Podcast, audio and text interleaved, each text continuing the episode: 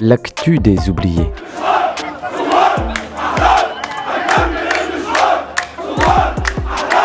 Troisième saison.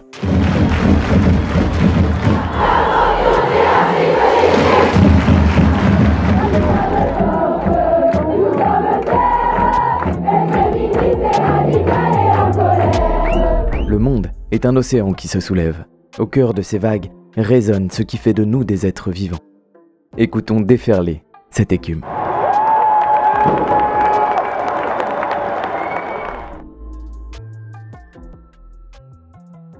Bonjour et bienvenue dans l'actu des oubliés. Il y a deux semaines, nous tentions de comprendre les enjeux qui sous-tendent la lutte pour les semences paysannes en Afrique de l'Ouest. Cette semaine, nous nous concentrerons sur les manières de lutter face à l'industrie semencière à travers le monde. Et pour commencer, rappelons avec un extrait du moyen métrage Semences, biens communs ou propriété des corporations la situation dans laquelle se trouve notre souveraineté alimentaire à toutes et tous. A mediados del siglo XX comenzaron algunos problemas. Au milieu du XXe siècle commencèrent les problèmes avec la mise en place du droit à la propriété intellectuelle sur les graines. Les États-Unis font le premier pas pour impulser le développement de l'agriculture industrielle, offrant son contrôle à une poignée d'entreprises. Ainsi naît l'un des plus graves problèmes de notre temps, la révolution verte. La Revolución Verde.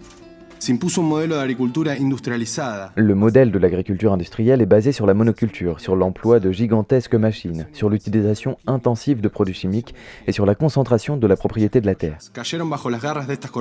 Les semences natives tombent alors sous la coupe de ces corporations. Elles sont dites peu productives, mises en concurrence avec des semences supposément améliorées. Elles sont homogénéisées et leur usage par la paysannerie est combattu, provoquant la disparition au XXe siècle des trois quarts des semences que l'on avait mis 10 000 ans à générer.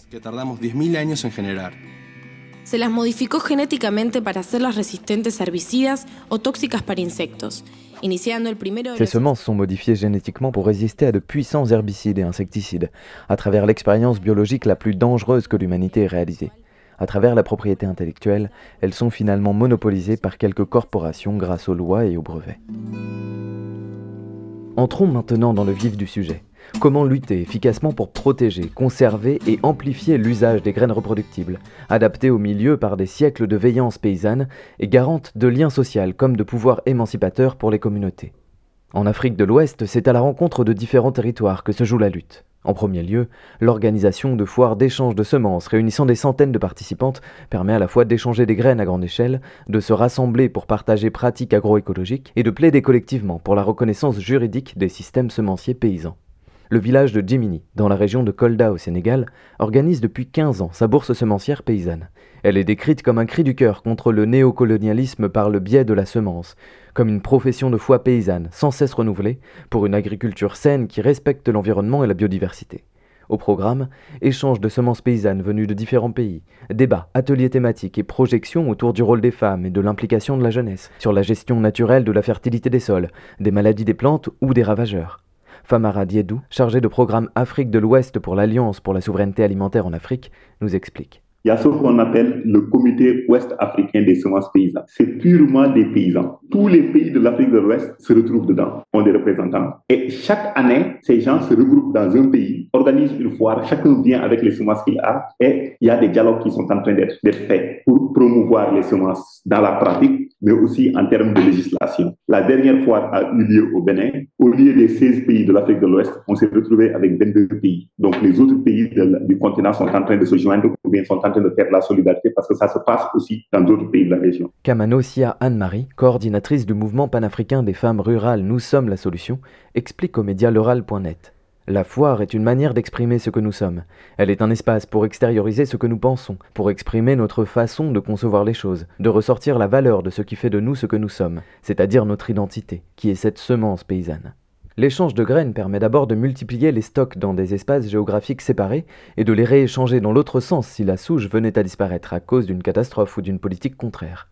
Ensuite, ces rencontres internationales permettent de visibiliser la lutte jusqu'en des régions isolées et de faire rentrer un nombre croissant de paysannes et de paysans dans les réseaux. L'exemple qui m'a le plus frappé vient du Bénin. Il s'appelle Omer Agoligan, où jusqu'en 2009, le monsieur était un semencier accrédité. Je dis bien semencier accrédité, c'est-à-dire produire des semences. Il avait toutes les infrastructures nécessaires pour pouvoir produire et vendre, distribuer de la semence industrielle. Nous l'avons fait venir au Sénégal dans ce qu'on appelle la foire des semences paysannes. C'est la foire de Jimini. Et dans les débats, on a expliqué tout ce dont il s'agit par rapport au système semencier industriel. Le monsieur a quitté ce qu'il faisait, il a complètement changé. Bon, il a traversé le désert comme n'importe qui. Le changement, c'est toujours difficile. Et il travaille avec les communautés. Et aujourd'hui, ce sont les vieilles personnes qui encore détiennent la connaissance, qui se rapprochent de lui pour donner davantage d'informations afin que lui aussi il puisse dispenser à d'autres personnes. Donc ça, c'est une forme de lutte, c'est un cas pratique de lutte pour la souveraineté semencière qui a réussi. Dans le média Inkifada, Saber Zouani raconte comment il a repris en 2020 la ferme de ses grands-parents, à Cap Negro, en Tunisie. Au début, mon père riait. Il disait que je racontais n'importe quoi et que ce n'était pas rentable. Maintenant, il est vraiment avec moi. J'ai eu aussi des difficultés de communication avec les autres agriculteurs pour trouver des semences paysannes de ma région, car la plupart des gens autour de moi utilisent les semences hybrides. Peu à peu, Saber Zouani retrouve des pratiques ancestrales pour la conservation des graines. Pour assurer la réussite de ces initiatives individuelles et en provoquer d'autres, l'organisation à l'échelle régionale est quasiment indispensable. Saber Zouani a ainsi fait appel à l'association tunisienne de permaculture. Il a pu échanger ses graines de piment avec des semences d'oignons, de gambos et de courges, et a commencé ensuite à se constituer un petit groupe local d'agriculteuristes de confiance.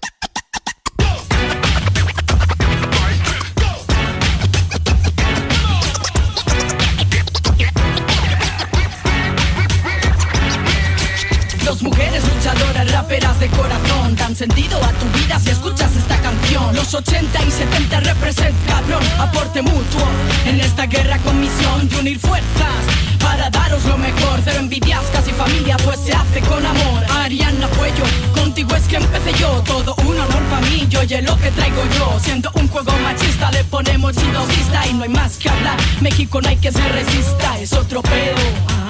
Le deuxième exemple, c'est ici au Sénégal. Il y a le groupe qu'on appelle Nous sommes la solution. Vous savez, le riz, on dit que c'est la céréale la plus consommée au monde. Dans le sud du Sénégal, c'est une culture traditionnelle. Il y en a même qui disent que ça fait partie des origines du riz. Mais bon, c'est l'histoire. C'est une zone où la variété Nerica a failli prendre le pas sur toutes les autres variétés de riz. En 2017, on a commencé à travailler avec la communauté pour ramener les variétés traditionnelles. Ils sont partis dans toute la région naturelle de la Casamance Sud, ils ont collecté plus de 70 variétés de riz. Ici, on a travaillé avec des chercheurs pour des questions de méthodologie, mais aussi pour des questions de plaidoyer. Aujourd'hui, 23 de ces variétés sont en train d'être diffusées, multipliées, les gens les ont reprises encore. Tout à l'heure, je disais qu'il y a mon propre village, ils m'ont dit, est-ce qu'on peut avoir des semences? C'est auprès de ce groupe qu'on est allé prendre une disponibilité pour aller le remettre.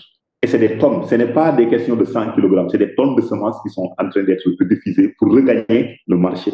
Certaines régions du monde conservent jusqu'à aujourd'hui une organisation communautaire au sein de laquelle les semences paysannes sont préservées. À des dizaines de milliers de kilomètres du Sénégal, dans le Mapudungun, terre ancestrale du peuple mapuche au Chili, ce sont majoritairement les femmes qui sont les gardiennes ancestrales des graines. On écoute Milaray Painemal, cofondatrice de l'Association nationale des femmes rurales et indigènes Anamuri et coordinatrice du réseau des femmes mapuche Chawun Puzomo de Cholchol. Eh, C'est une bataille titanesque où l'on s'affronte quotidiennement. C'est une résistance énorme parce que ce que nous subissons, c'est une violence. On pense souvent à la violence de la police, mais se faire voler ses graines, c'est une autre violence. D'autant plus que sans semences, il n'y a pas d'alimentation. C'est la base de la souveraineté alimentaire et de l'autonomie d'une communauté. Si tu n'as plus de graines, tu perds tout cela. En général, como mujeres, yo creo que no solamente mujeres mapuches, ¿no? Yo creo que mujeres indígenas. En tant que femmes, pas seulement les femmes mapuches, mais les femmes indigènes et les femmes paysannes, on a ce rôle de gardienne des graines, de les conserver et de les multiplier. C'est une lutte qui peut sembler un peu invisible, mais qui se joue à tous les niveaux.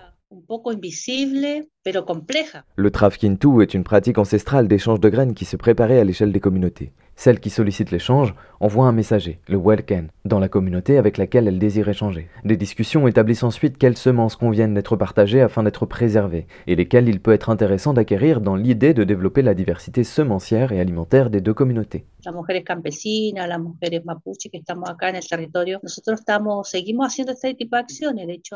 Nous, femmes paysannes et mapuches, nous menons ce genre d'action. La semaine prochaine, nous avons un trafkintu. C'est une pratique qui a toujours existé.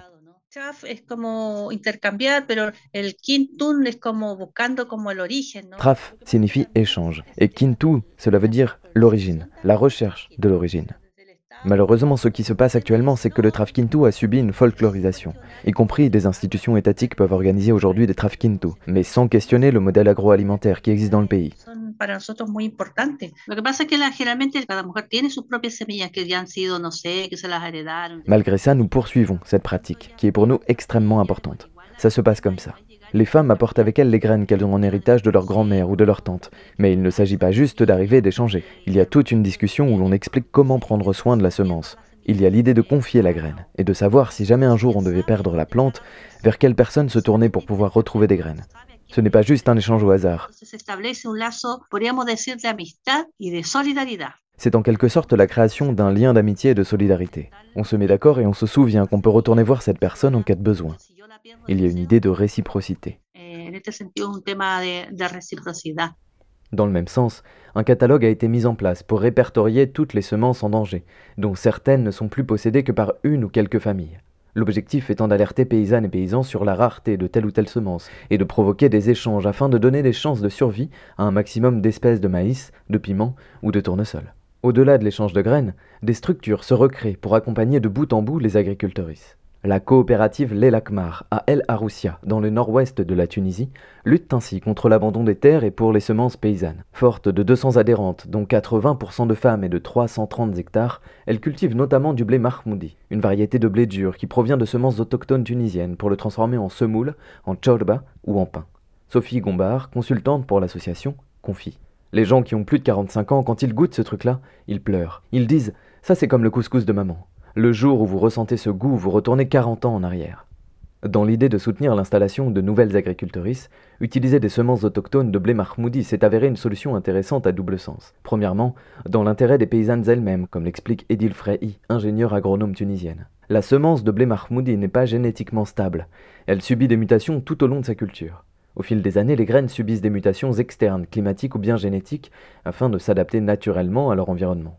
Leur évolution les rend donc plus résistantes aux maladies, au changement climatique ou à la sécheresse. Ce blé a certes un rendement moins élevé, mais tout en se passant d'intrants chimiques, c'est une plante qui fait 1m70 de hauteur, qui produit beaucoup de fourrage pour les animaux.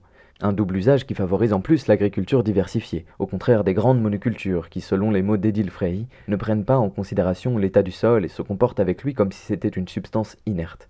Sophie Gombard pointe, elle, les dégâts que provoquent les cultures non adaptées au milieu, tels que les champs de colza qu'il faut arroser en permanence parce que les semences ne sont pas adaptées à la sécheresse, ce qui accentue bien évidemment le manque d'eau partout aux alentours.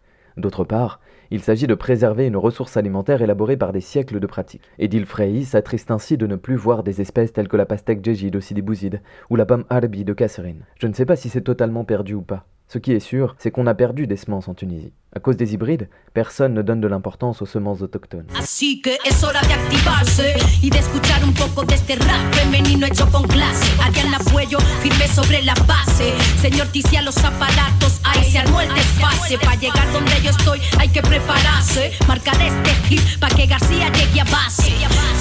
Este micro en cada frase. Yo siempre sigo aquí, pase lo que pase. Prueba mi sazón casero, directo del quero. Te lo pongo fresh, lo más rico, lo más bueno. Te lo traigo yo y este corazón. Ole cool en español represento. Hip hop lo llevo dentro, pues él me da sustento. Siempre amor a esta cultura, gritaría a los cuatro vientos. Aunque me falte el aliento. Oh, oh, oh. L'exemple existe également au Chili, avec l'Institut agroécologique de la femme paysanne de l'organisation Anamuri, ou dans les territoires occupés de Palestine. La maison des semences locales à Hébron a été établie en 2003 par le syndicat de comités de travailleurs agricoles et porte ses fruits en termes d'augmentation des revenus et des conditions de travail de la paysannerie locale. Plus de 45 variétés de légumes ou de céréales locales, dont beaucoup sont menacées d'extinction, sont préservées. Blé, orge, froment, chou-fleur, niébé, okra, courge amère ou encore concombre serpent. Ces semences proviennent directement des paysans et paysannes de Palestine et sont soumises à un processus de vérification qui dure deux ans avant d'être gratuitement mises à disposition d'autres agricultrices. La maison est capable de conserver les graines jusqu'à une période de 5 ans. Certaines sont même congelées pour être préservées à long terme. Après la récolte issue de ces semences, le paysan ou la paysanne doit diviser la nouvelle génération de graines en trois. Deux tiers lui appartiennent et seront ressemés pour ses propres besoins, l'un pour l'année à venir, l'autre pour l'année suivante, et le dernier tiers revient à la maison des semences pour le bénéfice d'autres agricultrices, afin de poursuivre la construction de la souveraineté alimentaire en Palestine. On y trouve également un laboratoire qui analyse le pourcentage de germination, la croissance et la floraison des plants pour établir des données fiables sur chaque espèce. Ainsi, les agriculteuristes peuvent mieux se défendre face à la sécheresse provoquée notamment par l'accaparement de l'eau par la colonisation israélienne. Nécessitant moins d'eau que les semences hybrides, ces graines sont exclusivement fertilisées par le fumier animal grâce à un contrôle et une connaissance plus approfondie des besoins de chaque plante. Mahmoud Abou Karatabel, paysan et membre du syndicat, explique. Nous avions l'habitude d'acheter des semences à coût élevé aux sociétés israéliennes. Mais aujourd'hui, grâce à la banque de semences, nombre d'entre nous peuvent planter entre 90 et 95 de semences locales. Doha Zayed, coordinatrice de la banque de semences, conclut. Quand un paysan a ses propres semences et peut les reproduire, cela veut dire qu'il peut choisir quoi planter et quand planter. Voilà pourquoi nous avons établi cette maison de semences locales. La souveraineté semencière est la première étape de la souveraineté alimentaire. Là où le socle communautaire est présent, la force du collectif permet la lutte. C'est tout le sens de la culture des communs, à laquelle Inkifada consacre également un article. On y découvre l'ampleur de l'autogestion paysanne des terres et de l'eau dans de nombreuses localités tunisiennes, comme à Tamaxa, dans l'oasis de Jemna, ou près des sources de Tozer, Gafsa et Gabès. L'enjeu en matière de semences paysannes est cependant d'étendre toujours l'ère de développement des graines non industrielles, non seulement dans la production mais également dans la consommation. Demeurer purement local est malheureusement un risque de voir disparaître un à un les modèles d'autogestion ancestraux. Comme le dit un paysan dans le film Semences, bien commun ou propriété des corporations.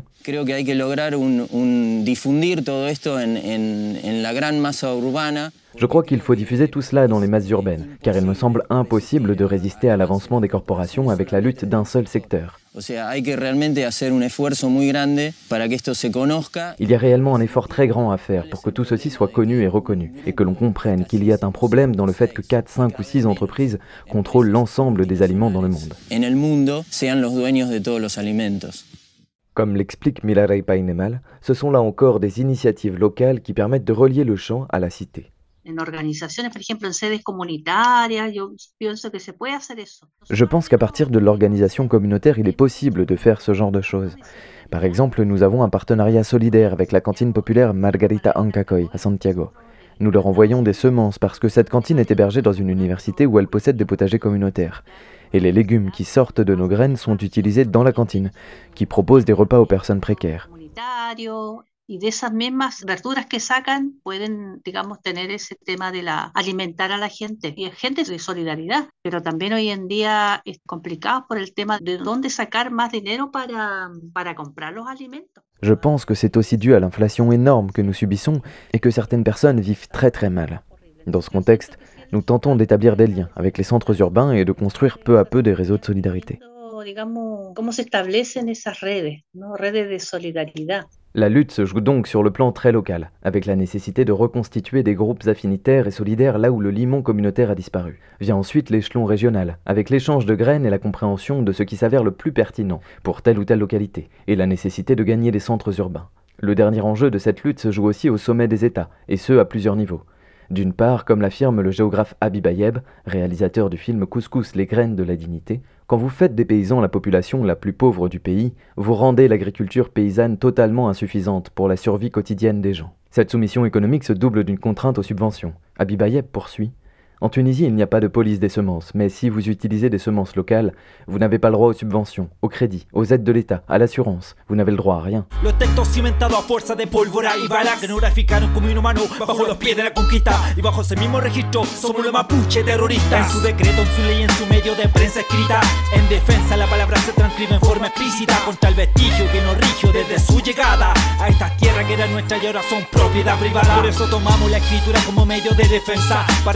legitimar todo lo impuesto a punta de violencia desde la colonia su escrito hasta la época actual. Nos han inscrito en su registro con la mirada occidental. Il y a donc une nécessité de rétribuer correctement les agricultrices, pour leur permettre de sortir de la dépendance dans laquelle les enferme l'agrobusiness. Deuxièmement, il convient de peser sur une législation qui puisse protéger le travail de réappropriation de la souveraineté alimentaire par les communautés. Il y a effectivement un enjeu, selon Famara Diédiou, à peser sur la politique étatique. Maintenant, on va quitter le niveau paysan. Parce que le paysan, là où il en est, il n'est pas le seul responsable.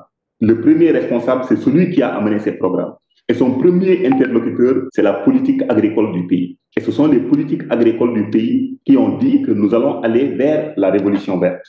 C'est eux les principaux responsables. À ce niveau, récemment, il n'y a même pas dix jours, un pays comme le Sénégal a dit que nous allons mettre 100 milliards dans l'agriculture. 100 milliards de francs CFA, je ne sais pas qu'est-ce que ça va être en euros ou dollars. Mais vous savez, c'est pour quoi faire? Principalement trois choses. Si on enlève les salaires et autres, c'est pour acheter des machines, c'est pour soutenir l'industrie semencière et c'est pour acheter des engrais. Et ces machines, à plus de 90% des cas, ce pas des machines que n'importe quel paysan peut acheter. C'est des machines que l'agrobusiness peut acheter. Si on les donne à la communauté, quand la machine se gâte au niveau communautaire, on la laisse là-bas, personne ne va réparer. Moi, je ne pouvais pas croire que le Sénégal pouvait, quand je dis Sénégal, c'est à l'instar de beaucoup d'autres pays, aussi dépendant en matière de fertilisants. Alors qu'il y a des, zones, des petites initiatives qu'on pouvait booster, qu'on pouvait industrialiser si on veut vraiment de l'industrialisation. Les paysans sont tombés dans un piège, les gouvernants ne peuvent pas changer ou bien on peut le changer. Un avis partagé par Ibrahim Sidibé, exploitant agricole au Mali, membre de la coordination nationale des organisations paysannes chargées de la formation, des questions environnementales et du changement climatique. Selon lui, se battre pour renforcer le contrôle paysan sur les laboratoires de recherche et sur la politique de l'État est certes difficile, mais indispensable. Par exemple, quand vous prenez la loi sur la semence agricole du Mali, on a dit que toutes les semences doivent être cataloguées, voilà, voilà, avec des critères. Semences certifiées, semences, voilà, quelque chose comme ça. Et on a compris que ces critères, c'est des critères qui sont favorables vraiment aux institutions de recherche. C'est les centres nationaux, ces centres de recherche qui relèvent de la souveraineté de nos États. Ils doivent concourir à la promotion de nos semences locales et non à la promotion des semences des industriels. C'est-à-dire, il y avait des laboratoires qui, conservaient des phytogénétiques, des, des, mangues, etc., etc. On avait plus de 1000 variétés de mangues aujourd'hui et qui sont en train de disparaître pour faute de moyens. Le Mali était un excellent producteur de mangues de la sous-région. Donc, on est en train aussi, quelque part, d'affaiblir ces centres de recherche pour ne pas qu'ils jouent ce rôle de promotion des semences locales. Si aujourd'hui les paysans devaient être soutenus dans ce combat, le premier partenaire, c'est leur. Et leur aujourd'hui devait avoir des services techniques qui sont capables de démontrer techniquement que ces semences sont ceci, etc. etc. Et aujourd'hui, nous, on est en train de voir avec l'État comment on peut vraiment renforcer ces services techniques-là qui s'occupent de la protection de ces phytogénétiques. C'est tout l'enjeu de la création de la Banque nationale des gènes en Tunisie. Chaque année, elle distribue aux agriculteuristes un sac de graines avec un contrat d'engagement pour que ce producteur les rende à la fin de la campagne. Grâce à ce roulement de prêts et de dons de semences autochtones, la BNG souhaite préserver le patrimoine agriculturel ancestral de la Tunisie et conserve une autre partie de ses graines, non destinées à l'exploitation. L'autre objectif des organisations paysannes d'Afrique de l'Ouest, l'AFSA en tête, est d'obtenir une législation qui, à minima, légalise et reconnaisse les semences paysannes issues de la biodiversité cultivée et non cultivée, comme librement mises en circulation dans le respect des us et des coutumes. On nous a beaucoup parlé des questions de biofortification, de l'agriculture de précision, ces termes qui sont, qui sont très accrocheurs qui peuvent tenter quelqu'un et qui en réalité nous amènent vers la dépendance ou bien je ne sais pas quoi. Nous avons accepté de venir ensemble en tant qu'Africains avec nos décideurs politiques, d'être dans une salle et on va leur décortiquer en quoi ces concepts sont chargés négativement? Et leur prouver que ce que ces concepts ou ces approches prétendent offrir, les systèmes semenciers paysans peuvent les offrir avec moindre de dépenses. Donc, c'est vers là où nous sommes en train de partir, parce que nous faisons effectivement beaucoup d'études de cas, des témoignages, des études pour montrer effectivement quelles sont les, limites de tous ces nouveaux concepts, de toutes ces nouvelles approches qui, en réalité, ne sont que argentivores, affectent notre santé et nous rendent de plus en plus dépendants et fragiles. La première chose que nous avons faite au sein de AFSA, c'est d'influencer les politiques pour qu'elles prennent en compte la question de l'agroécologie et de la souveraineté alimentaire.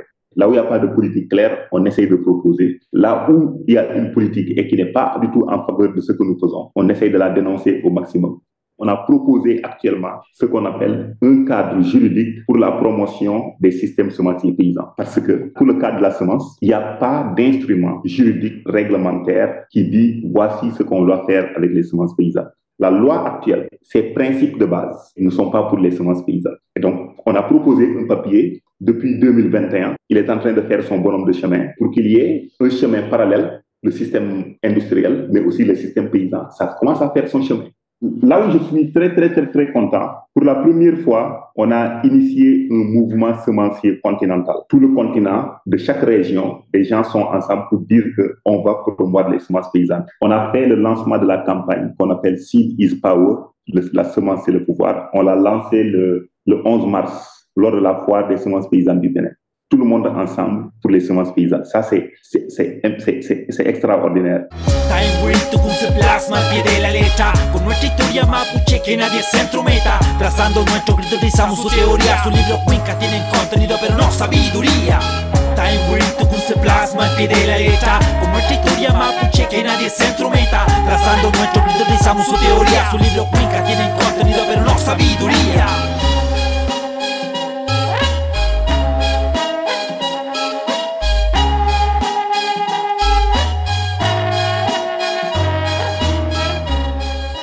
L'internationalisation de la lutte est en effet déterminante pour contrecarrer les plans de l'industrie semencière. Tant pour imprégner les centres urbains de cette lutte que pour gagner des batailles au sommet de l'État, la caravane de la convergence globale des luttes pour la terre et l'eau en Afrique de l'Ouest parcourt chaque année cinq pays différents pour permettre la rencontre entre un maximum d'organisations. Malado Diallo, porte-parole de la convergence, explique à Guinée News.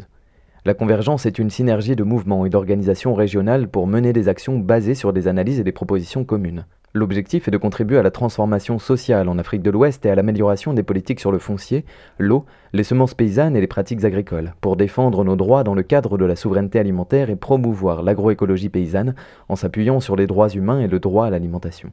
Et pour Famara Diédiou, tous ces combats ont déjà mené à une première victoire contre la dépréciation morale des semences paysannes. Sur le plan conceptuel, jusqu'en 2019, c'est le mot semence informelle qui était le plus utilisé pour parler des semences paysannes. On s'est rencontré avec le secrétariat du traité international des ressources génétiques pour l'alimentation et l'agriculture. On a beaucoup discuté du système semencier paysan. Et depuis lors, ce mot est de plus en plus utilisé plutôt que semence informelle ou bien système informel. Et dans le dernier document de l'Union africaine qui parle de la réglementation semencière pour l'Afrique, on n'a pas parlé de semences informelles, on parle de semences paysannes et des systèmes semenciers paysans. Ne serait-ce que par l'appellation, il y a des changements qui sont en train d'être opérés. Il y a ce qu'on appelle ISSD, Integrated Seed Sector Development. Ils étaient réputés pour la promotion des semences industrielles, donc dans l'industrie semencière en général. Mais de plus en plus, ils font des revues, ils travaillent pour les systèmes semenciers paysans. Ils cherchent des collaborations avec ceux qui font les semences paysannes. Tout ceci euh, permet à celui qui est dans les semences paysannes d'avoir du courage et de se dire que, au fait, la bataille n'est pas perdue. C'est possible.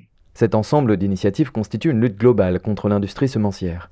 Il faut songer qu'elles sont le préalable à des mouvements paysans tels que celui qui a chassé Monsanto du Guatemala en 2014.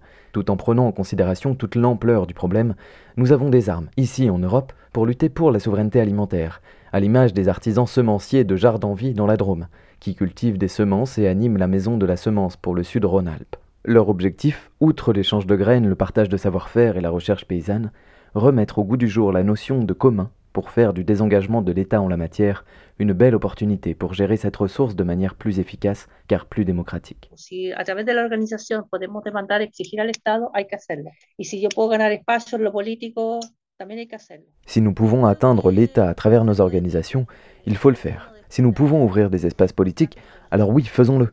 Je crois que c'est du domaine du possible. Ceci dit, je ne laisserai pas pour autant la lutte la plus importante à mes yeux, qui est celle du territoire. Parce que par-dessus tout, avec ce système capitaliste terrible que nous avons, se retrouver isolé n'est pas une option. Il faut conjuguer tous les types de luttes. Comme le dit la Via Campesina, il faut globaliser la résistance et globaliser l'espoir.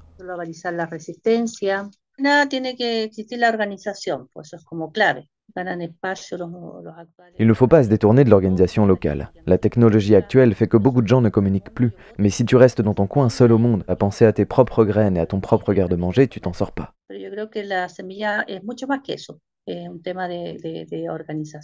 Les semences, c'est bien plus que cela. C'est l'organisation collective, c'est la terre, c'est la préservation de l'eau, c'est la conservation de la forêt. C'est tout ce qui fait mal au capitalisme. Voilà le message que nous pouvons délivrer. Et que c'est une lutte sur le long terme qu'il faut continuer les activités locales, les petites actions, les trafficking tous, l'échange de semences, tout ce qui peut fortifier l'organisation des communautés, la souveraineté et l'autonomie.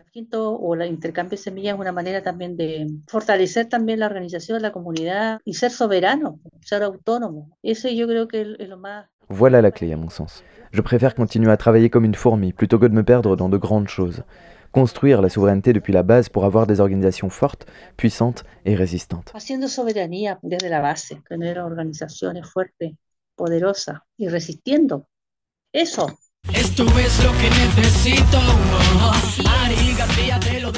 C'était l'actu des oubliés. Nous remercions chaleureusement pour leur participation à ces deux épisodes Ibrahim Sidibé, Farama Diediou et Milaray Painemal.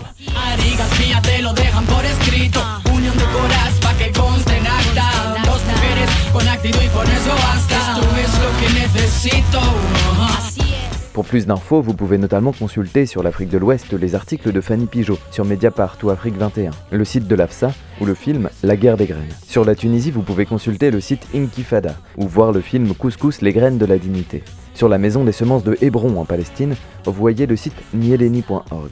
Sur l'Amérique latine, enfin, le film Semillas, bien común o propiedad corporativa, sous-titré en français sur le site semillas.org.co.